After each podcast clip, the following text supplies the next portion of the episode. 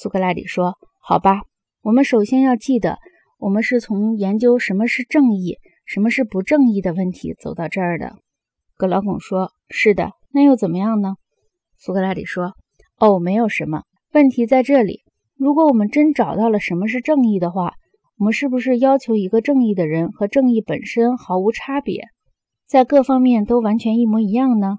还是只要正义的人能够尽量接近正义本身，体现正义比别人多些，我们也就满意了呢？”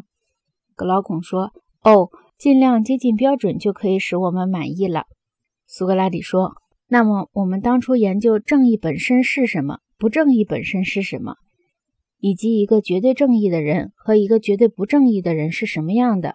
假定这种人存在的话，那是为了我们可以有一个样板。我们看着这些样板，是为了我们可以按照他们所体现的标准判断我们的幸福及不幸，以及我们的幸福或不幸的程度。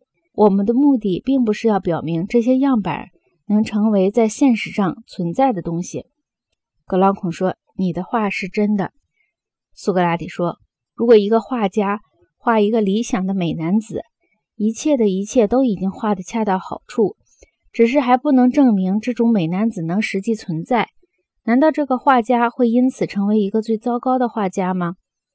格劳孔说：“不，我的天哪，当然不能这么说。”苏格拉底说：“那么。”我们说，我们不是在这里用词句在创造一个善的国家吗？格劳孔说：“确实如此。”苏格拉底说：“那么，如果我们不能证明一个国家能在现实中管理的像我们所描述的那样好，难道就可以因此说我们的描述是最糟糕的理论吗？”格劳孔说：“当然不可以。